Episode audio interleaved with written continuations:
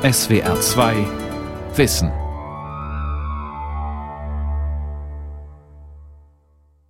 Um ihre nackten Füße haben sie weiße Verbände gewickelt, darüber dann den Zement gegossen. Nur Im Mai Füße 2017 berichtet der SWR über eine ungewöhnliche Aktion in Heidelberg. Vor der Zentrale des Weltkonzerns Heidelberg Zement demonstrieren Frauen aus Indonesien mit einbetonierten Füßen. Wasser statt Beton rufen sie. Wir wollen nicht, dass Kalksteinbergbau und Zementfabriken unsere Heimat zerstören. Ich habe sehr große Angst, denn ein Verschwinden der Wasserquellen würde das Verschwinden unserer Lebensgrundlage bedeuten. Nicht nur in Indonesien, sondern vielerorts weltweit kämpfen Menschen um ihr Wasser. Wäre in diesem Fall nicht die Firma aus Heidelberg involviert, würden wir von den Geschehnissen am anderen Ende der Welt kaum Notiz nehmen. Und deswegen möchten wir, dass Heidelberg Zement sich aus der Region zurückzieht. Die Wasserschützer. Bürgerarmer Länder gegen Großkonzerne von Thomas Kruchem. Wasser wird knapp. Menschen brauchen Wasser zum Trinken und Waschen, aber auch um Felder zu bewässern, Waren herzustellen und Rohstoffe aus der Erde zu holen. Haushohe Bagger reißen über und unter Tage gewaltige Wunden in die Erde. Sie verändern die Fließrichtung von Bächen und Flüssen, sie setzen chemische Reaktionen in Gang, die Grund- und Flusswasser zu schwermetallgesättigter Giftbrühe machen. Viele Betroffene wehren sich und immer häufiger mit Erfolg, ob in Südamerika oder Südostasien. Die Karstlandschaft im Kendeng-Gebirge der indonesischen Insel Java. Von tiefgrünen Reisterrassen geht es einen sanft ansteigenden Hang hinauf. Bergauf wird die Vegetation karger, Zwergbäume, Gebüsch und kleine Maisfelder zwischen zerklüftetem grauweißem Kalkstein.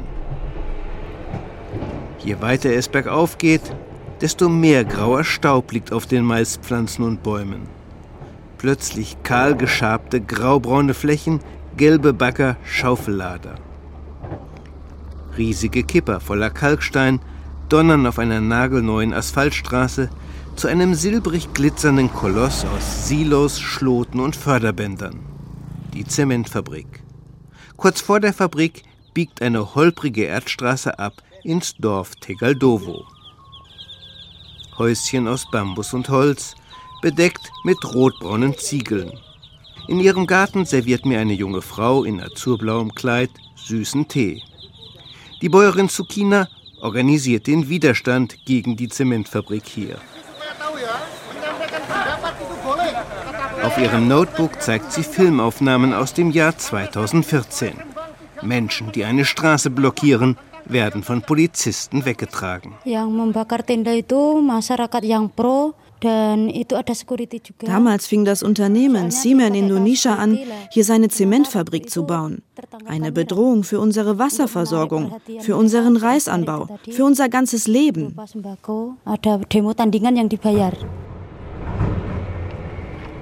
Zement, ein Gemisch aus Kalkstein, Sand, Eisenerz, gemahlen und bei 1450 Grad gebrannt. Ein wichtiger Bestandteil von Beton. Auf der Insel Java, wo das wirtschaftliche Herz Indonesien schlägt, wird sehr viel Zement verbraucht. Für Häfen und Staudämme, für Straßen und Städte. In vielen Karstgebieten auf Java wird deshalb Kalkstein abgebaut. Das sei ökologisch verheerend, erklärt mir am Telefon Professor Suyo Adiwibowo, Umweltwissenschaftler in der Stadt Bogor. Das Gestein im Karst sei stark zerklüftet und von Höhlen durchzogen, die viel Wasser speichern. Wird das Gestein abgetragen, werden die Höhlen und Wasserwege im Untergrund zerstört. The big problem is water volume degradation. Das entscheidende Problem ist, dass Kalksteinabbau im Karst die Menge des Wassers, das im Untergrund gespeichert ist, drastisch reduziert. Gewaltige Vorräte frischen Wassers verschwinden.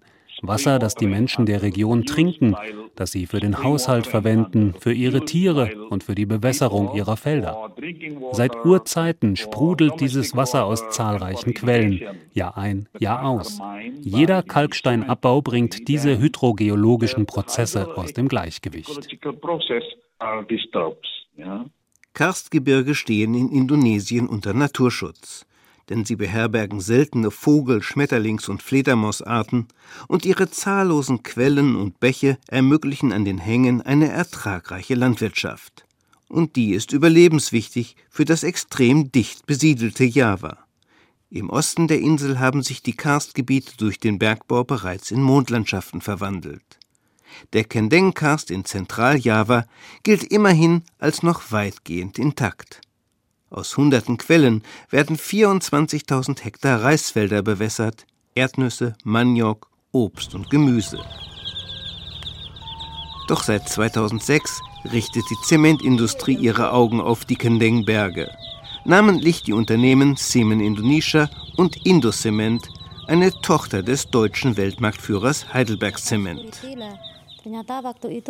2010 seien im Auftrag von Semen Indonesia Grundstücksmakler im Dorf Tegaldovo aufgetaucht, berichtet die Bäuerin Sukina.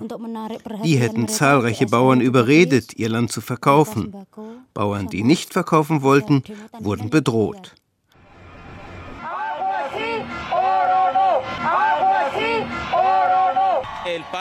Eine in vielerlei Hinsicht ähnliche Entwicklung auf der anderen Seite der Erde, in Kolumbien. In der Großstadt Bucaramanga dort demonstrieren am 10. Mai 2019 200.000 Menschen gegen industriellen Goldbergbau in einem nahegelegenen Paramo, einem Hochmoor. Der Gewerkschafter Enrique Guardin ist Mitglied des Komitees zum Schutz des Paramo de Santurban. Anfang 2010 hörten wir, dass der kanadische Konzern Greystar mit unserer Regierung verhandelte über Goldbergbau im Paramo de Santurban. Dort liegen mit die größten Goldreserven der Welt. Aber unser gesamtes Trinkwasser stammt aus diesem Hochmoor und der Bergbau würde es mit Schwermetallen vergiften. Deshalb gründeten einige Bekannte und ich ein Komitee. Wir machten Informationsveranstaltungen und riefen die Leute zum Widerstand auf. Wehrt euch, unser Trinkwasser ist bedroht. Immerhin 200 Leute machten dann beim ersten Protestmarsch mit.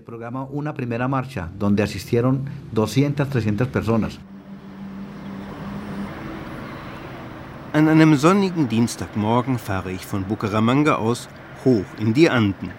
Die Straße ist gut ausgebaut und schon morgens um sechs quälen sich hunderte Radrennfahrer den Berg hinauf. Radsport ist populär in Kolumbien. Egan Bernal, Tour de France-Sieger 2019, gilt als Nationalheld. Auf 3000 Metern Höhe keine Bäume mehr, dafür Krüppelsträucher in abenteuerlichen Formen überzogen von Flechten und Moosen.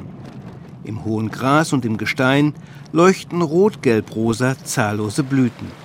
Überall glitzern Bäche, Tümpel und Teiche. Kolumbiens Paramos sind, wie die Karste Indonesiens, Lebensraum auch für viele endemische Tierarten. Für Vögel, Nagetiere und den vom Aussterben bedrohten Brillenbär. Die Böden hier speichern zudem mehr Kohlendioxid als Waldflächen. Vor allem aber gelten die Hochmoorregionen mit ihren Sümpfen und Torfmooren als Quellregionen des Trinkwassers in Kolumbien. Wie Schwämme liefern sie aus gerade 2% der Landesfläche 90% des Wassers, auch während langer Trockenperioden. Und wie die Karste auf Java stehen die Paramos unter Naturschutz. Trotzdem bemühen sich seit 2009 transnationale Bergbaukonzerne um die Genehmigung, Golderz abzubauen im Paramo de Santurban. Der kanadische Konzern Greystar, der heute Eco Oro heißt, kämpfte sieben Jahre lang. Er wurde dabei unterstützt von der Weltbank. Seit 2018 steht Minessa auf der Matte, ein Unternehmen aus den Vereinigten Arabischen Emiraten. Die Konzerne haben im Paramo kleine traditionelle Goldminen aufgekauft. Sie haben Dörfern dort Schuluniformen, Schulbücher und Spielplätze finanziert. Und sie haben viel Lobbyarbeit betrieben, berichtet Consuelo Ordóñez. Sie war bis vor einigen Jahren Umweltministerin der Provinz Santander und damit offiziell Ansprechpartnerin des Bergbaukonzerns Greystar. Mi caso particular lo hicieron obviamente um mich zu umgehen, versuchten die Verhandlungsführer des Konzerns, Termine mit dem Gouverneur persönlich zu bekommen. Das aber funktionierte nicht, weil der Gouverneur ähnlich dachte wie ich. Nie empfing er jemanden von Greystar, ohne dass ich dabei war. Die Greystar-Leute kamen dann oft mit riesigen Stapeln Papier, sogenannten Studien. In all dem Papier war aber nie die Rede davon, wie Ökosysteme funktionieren und wie Goldbergbau sie gefährdet. Kein Wort zur hydrogeologischen Problematik, zum Wasser im Untergrund. Nur oberflächliches Geschwätz, das die Vorteile des Goldbergbaus für Kolumbien in rosigen Farben malte. Ich fühlte mich wie die Bewohnerin einer Kolonie, der die Herren aus dem Norden Glasperlen anbieten. Für die Großstädte Kukuta und Bucaramanga mit ihren insgesamt zwei Millionen Einwohnern ist der Paramo de Santurban die einzige Wasserquelle eine vergiftete Quelle. Der Untergrund des Paramo nämlich enthält neben Gold Schwermetalle, die das Grundwasser belasten. Deshalb muss schon heute das Trinkwasser für Bucaramanga aufwendig gereinigt werden. Vor diesem Hintergrund gefährde der geplante Großbergbau existenziell die Wasserversorgung der Stadt, meint Victor Julio Asuerdo, der Vorsitzende des lokalen Ingenieursverbandes. Er war lange Zeit auch technischer Leiter des Wasserwerks. Die Auswirkungen des Bergbaus auf das Wasser im Untergrund des Paramo machen mir große Sorgen. Gewaltige Mengen Wasser könnten ganz woanders aus dem Untergrund treten als heute. Das Wasser könnte sich neue Wege suchen, mit der Folge, dass Flüsse teilweise versiegen. Vor allem aber würde der Großbergbau das Wasser unserer Flüsse viel stärker mit Schwermetallen belasten, als dies heute der Fall ist. Die Belastung könnte so stark ansteigen, dass unsere Aufbereitungsanlagen damit nicht mehr fertig werden und auch nicht die der Provinz Norte de Santander auf der anderen Seite des Paramo.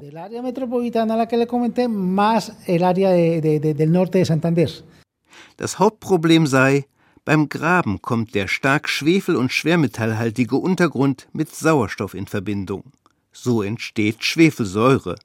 Die wiederum setzt Schwermetalle wie Cadmium, Molybdän, Blei und radioaktives Uran frei. Schwermetallgesättigte Grubenwässer kontaminierten dann Grundwasser und Flüsse. In einer Region, die ohnehin mit Wassermangel zu kämpfen habe. En el año 2001 estuve a ocho días de 2001 war ich technischer Leiter des Wasserwerks von Bucaramanga. Und schon damals standen wir einmal kurz davor, den Wassernotstand auszurufen. Nach Bucaramanga, müssen Sie wissen, fließen drei Flüsse aus dem Paramo. Aus dem Rio Tona und dem Rio Frio entnehmen wir zur Trockenzeit schon jetzt bis zu 95 Prozent des Wassers. Mehr geht ökologisch nicht. Bleibt der Rio Surata. Der hat zwar das meiste Wasser, ist aber schon heute derart mit Schwermetallen belastet, bedeutet, dass wir ihn nur begrenzt nutzen können. Kommt jetzt noch der Mega-Bergbau hinzu, können wir den Rio Surata wahrscheinlich gar nicht mehr nutzen. Der Großraum Bucaramanga wäre dann nicht mehr überlebensfähig. 2010 gründeten engagierte Bürger Bucaramangas das Komitee zum Schutz des Paramor de Santurban. Menschen aus allen Bevölkerungsschichten machten mit sogar der lokale Unternehmerverband FENALCO, desgleichen Universitäten, Jesuiten und der Ingenieursverband. Seit nunmehr einem Jahrzehnt kämpfe man auf allen Ebenen, erzählt mir die Journalistin und Aktivistin Laura Peña, auch im Radio. La Brújula. Radio La Brújula zum Beispiel, auf Deutsch der Kompass, wird von Bürgern des Stadtteils Norte Consentido betrieben.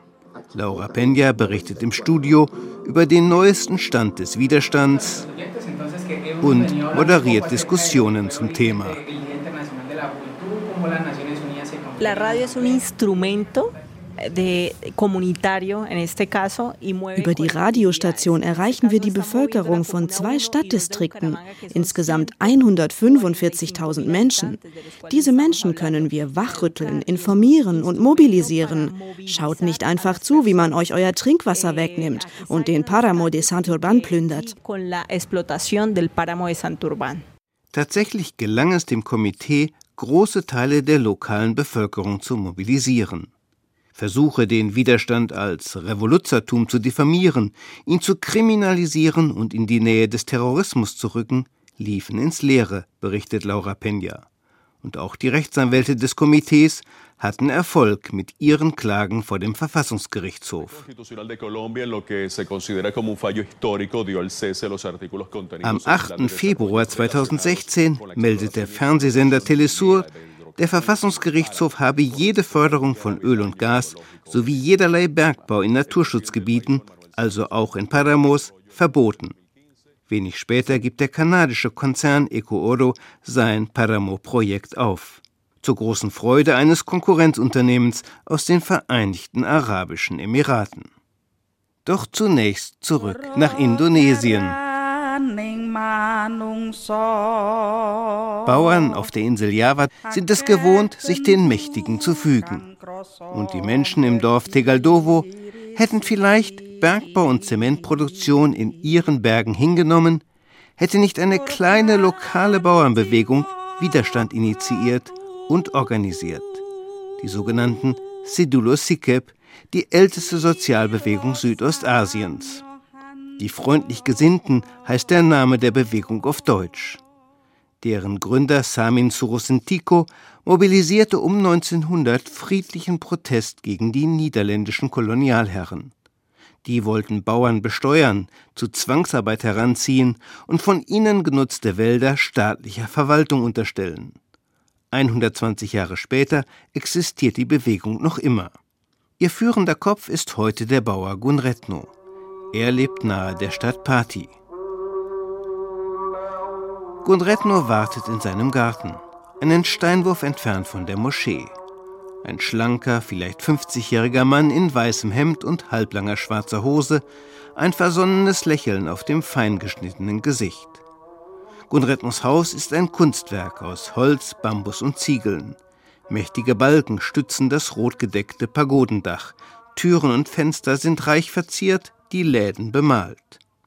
Gunretno sitzt unter einem überlebensgroßen Bild des früheren Anführers Samin, während er das Selbstverständnis seiner Bewegung erklärt. Ja, jadi kalau sampai sekarang ini wir sind weder Muslime noch Christen. Wir sind einfache Menschen, die ihre Bestimmung vor allem darin sehen, Kinder zu bekommen und mit Landwirtschaft ihre Existenz zu sichern, in Harmonie mit Mutter Erde. Die nämlich versorgt uns mit allem, was wir zum Leben brauchen. Und damit das so bleibt, müssen wir sie schützen und unbeschädigt an die nächste Generation weitergeben. Als 2006 die Zementindustrie begann, sich für Kendeng zu interessieren, klingelten bei den Sidulo Sikep sofort die Alarmglocken. Aus Karstregionen im Osten Javas nämlich wussten sie, dass Kalksteinbergbau dort zahlreiche Quellen versiegen ließ.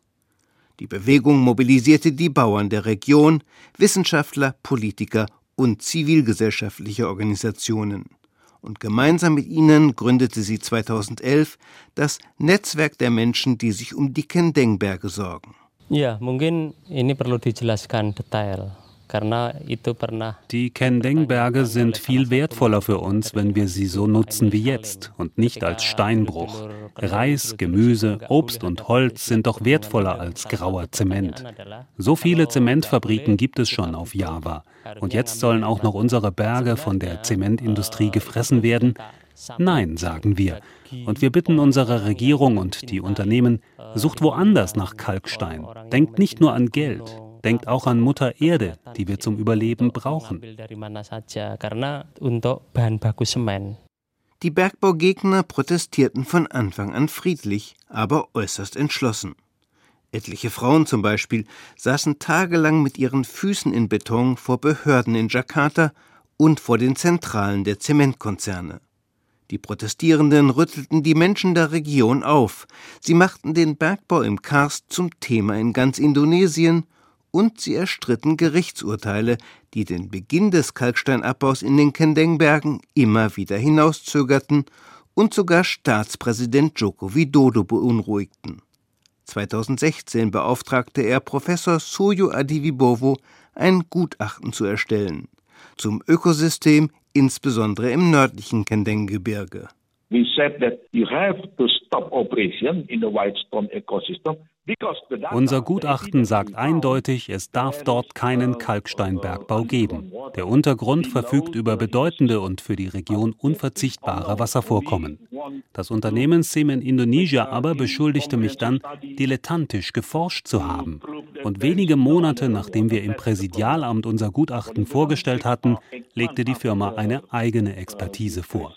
Danach gebe es keine Beweise für Wasservorkommen im Untergrund des Karstes. Eine wissenschaftlich schlüssige Begründung für diese Behauptung enthielt aber weder diese Expertise noch hat sie die Firma bis heute vorgelegt.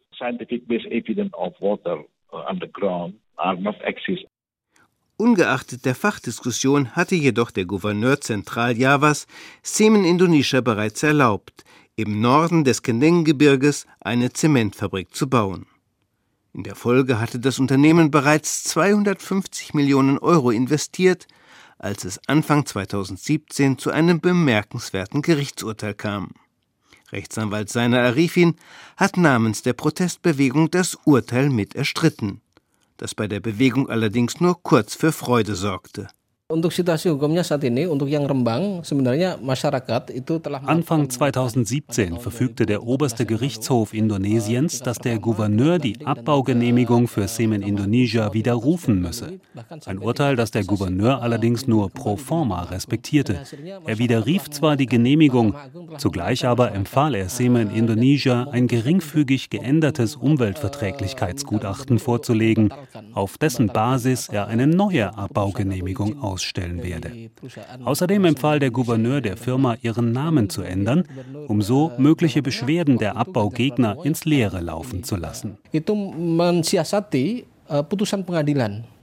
Auf der Basis juristischer Taschenspielertricks also betreibt nun der Konzern Semen Indonesia eine Zementfabrik, die das oberste Gericht verboten hat vorläufig erfolgreicher, bekämpft das Netzwerk der Menschen, die sich um die Kendengberge sorgen, eine vom deutschen Konzern Heidelberg Zement geplante Fabrik. Der Konzern, der bereits drei Fabriken in Indonesien besitzt, will nahe der Stadt Pati jährlich 2,5 Millionen Tonnen Kalkstein abbauen. Das Umweltverträglichkeitsgutachten des Heidelberg Zementunternehmens Indocement war in vielerlei Hinsicht durchaus ausgewogen und objektiv. Es bestätigte insbesondere die Existenz von Höhlen und Wasserspeichern im Untergrund der relevanten Karstregion. 60 Prozent der betroffenen Dorfbewohner seien gegen das Projekt, stellt Heidelberg Zement außerdem fest, und nur 10 Prozent dafür. Lösen könne man das Problem, indem man intensiv auf die Menschen zugehe.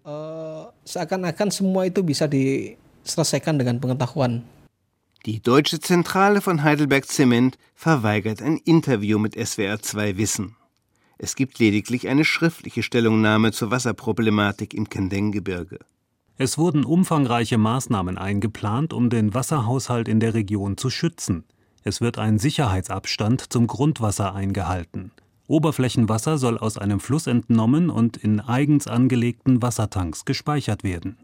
In der Trockenphase soll ein Teil dieses Wassers auch der lokalen Bevölkerung zur Verfügung gestellt werden, deren Wasserversorgung sich damit eher verbessern sollte. Ganz andere Ansicht ist Professor Adi Vibovo. Auch für die Region, in der Heidelberg Zement seine Fabrik errichten will, gelte sein Gutachten, das ein kategorisches Verbot des Kalksteinabbaus fordert. Dessen ungeachtet haben die Behörden Indonesiens die Ampeln auf grün gestellt für das Kendeng-Projekt des deutschen Konzerns. Zum aktuellen Stand heißt es von Heidelberg Zement nach vierjähriger Umweltverträglichkeitsanalyse wurde Ende 2014 die Umweltgenehmigung für das Projekt erteilt. Diese wurde vom obersten Gerichtshof im März 2017 bestätigt und es wurde kein weiterer Widerspruch eingelegt. Damit ist die Umweltgenehmigung gültig und rechtlich bindend. Die Abbaugenehmigung wurde von Indocement beantragt und wird gerade von den zuständigen Stellen in Indonesien geprüft.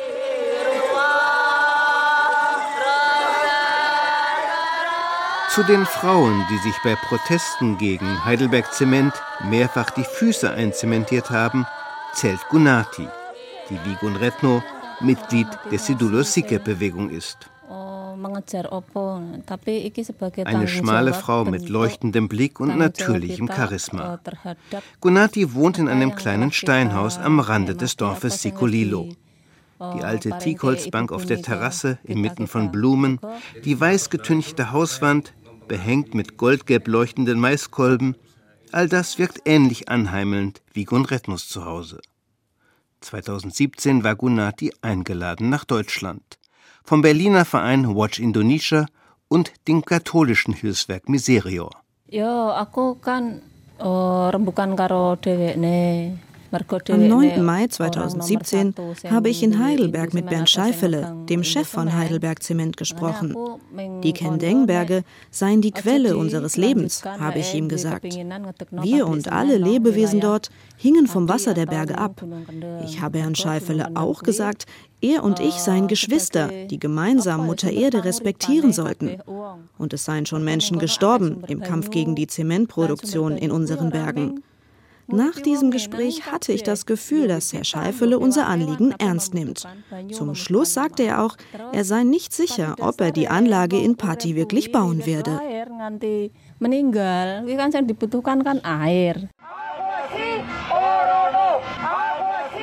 Wie in Indonesien geht auch in Kolumbien der Kampf zwischen Bergbau und Wasserschützern weiter. Nach dem Scheitern des kanadischen Konzerns EcoOro tut nun Kolumbiens Regierung alles, um dem arabischen Unternehmen Minesa den Weg zu ebnen zum Goldabbau im Paramo de Santurban oder zumindest unmittelbar angrenzend an das Hochmoor. Mehrfach um eine Stellungnahme gebeten, sagte Minesa zunächst ein Interview zu, ließ dann aber nichts mehr von sich hören. Das Bergbauministerium antwortete erst gar nicht.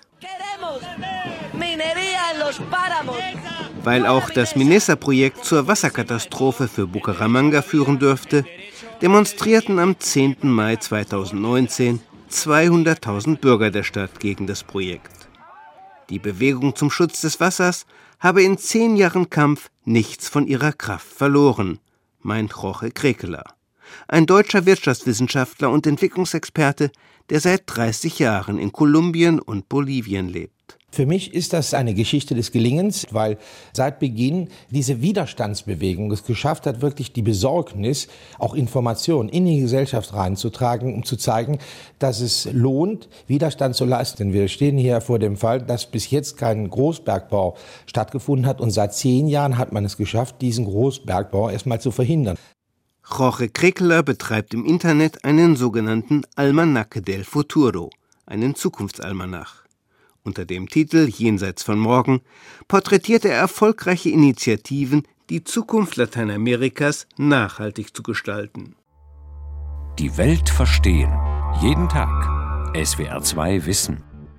Manuskripte und weiterführende Informationen zu unserem Podcast und den einzelnen Folgen gibt es unter swr2wissen.de.